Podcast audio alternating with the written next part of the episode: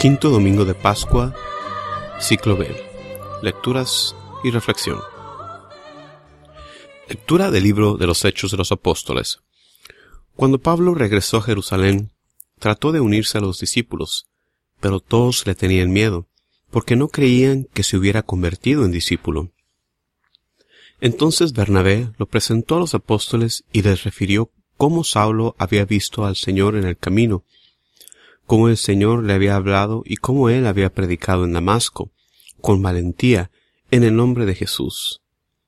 Desde entonces vivió con ellos en Jerusalén, iba y venía, predicando abiertamente en el nombre del Señor.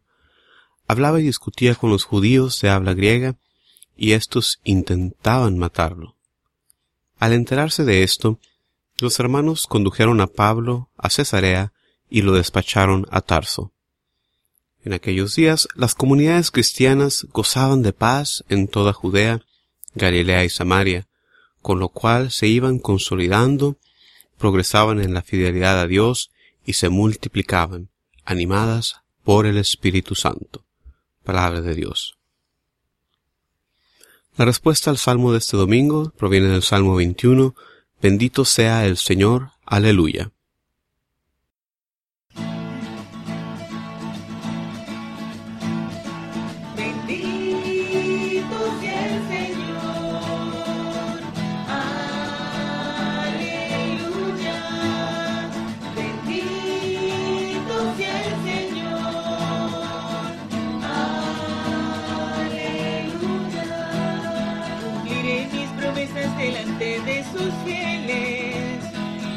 Pobres comerán hasta saciarse, alabarán al Señor los que lo buscan, su corazón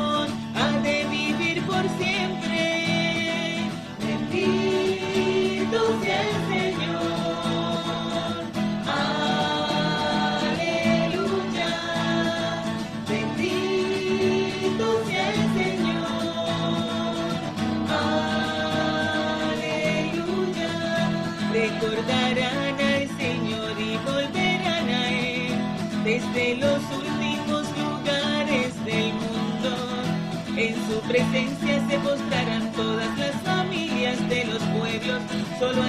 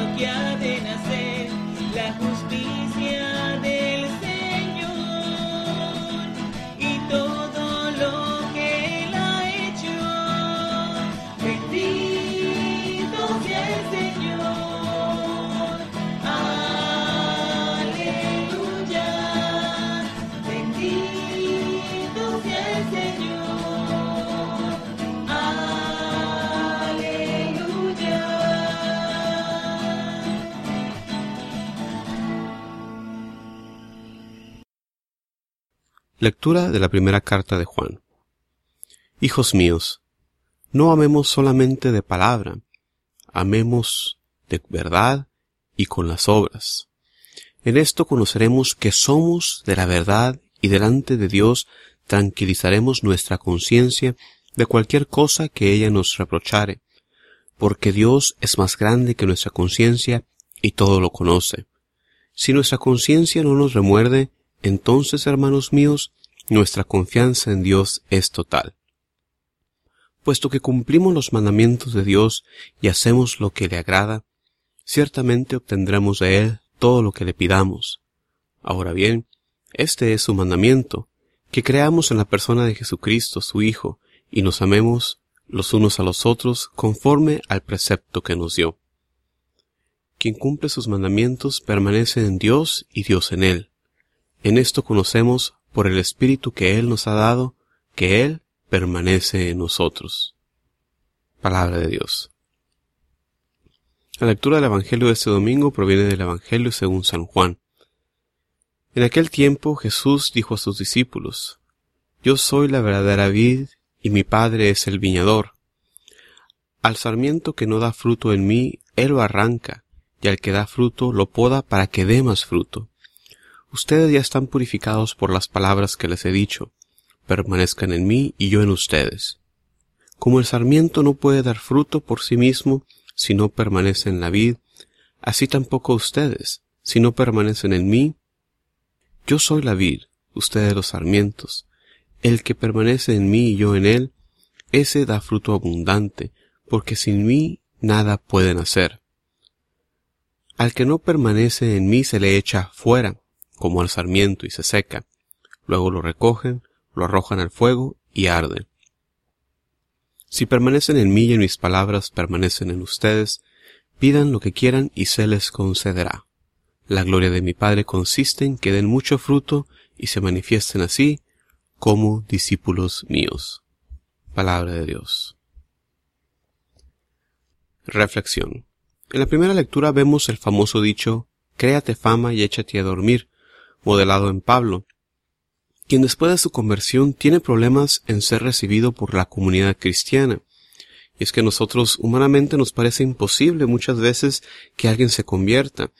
Eso nos pasa incluso a los que estamos dentro de la iglesia cuando tratamos de esta misma manera a los hermanos que cambian su vida y se vuelven al Señor. No creemos que sean sinceros, creemos eh, que están posando, y se nos hace imposible que se conviertan. Y se nos olvida la acción del Espíritu Santo, que revolotea por donde quiera, dando sus dones a quien quiera. No nos olvidemos que también algún día nosotros estábamos en el camino de la perdición, y más aún, que no se ha escrito definitivamente nuestra historia, y seguimos confiando en el Señor para que nos guíe a nuestro destino final. Aquí en la primera lectura Pablo lo tiene que avalar Bernabé, quien da testimonio de la valentía de Pablo al predicar a Jesús. Como lo dice la segunda lectura, Pablo no está amando únicamente de palabra, ni con la boca, sino con obras y según la verdad. La conversión de Pablo se manifiesta no únicamente por una declaración por palabras, sino por lo que ahora está haciendo, predicando con valentía ante la persecución el nombre de Jesús. En el Evangelio Jesús nos enseña que Él es la vid verdadera. Ya en el Antiguo Testamento se había hablado del pueblo de Dios como una vid. El, problema, el profeta Isaías relata en el capítulo 5 la tristeza de Dios ante su viña que a pesar de todo cuidado que le tenía, solo da como fruto uvas amargas. Ahora en Jesús esta vid ha sido reemplazada por la iglesia con Jesús a la cabeza. Para dar fruto tenemos que estar unidos a Él. Un punto importante que puede arrojarnos luz al problema del sufrimiento. Jesús nos dice que su Padre, el viñador, al que da fruto, lo limpia. Esto puede darnos la clave para descifrar muchas veces el sufrimiento, las enfermedades que padecemos. Puede ser que a través de esto Dios quiere que crezcamos, que demos así más fruto. Otro mensaje de este pasaje es que el simple pertenecer a la iglesia no garantiza nada. Jesús nos dice, todo sarmiento que en mí no da fruto, lo corta.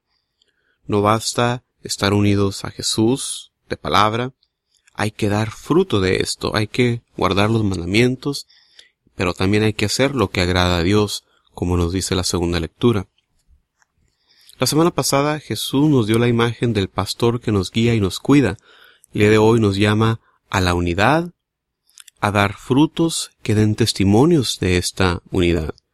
En esta semana Jesús nos invita a estar unidos con Él por medio de la oración, por medio del estudio de su palabra, para así darle la gloria que Dios se merece. Muchísimas gracias por su atención. Se despide Juan Carlos Moreno. Los invito a visitar el sitio de internet jcmoreno.com net para más recursos para la evangelización. Muchísimas gracias, paz y bien.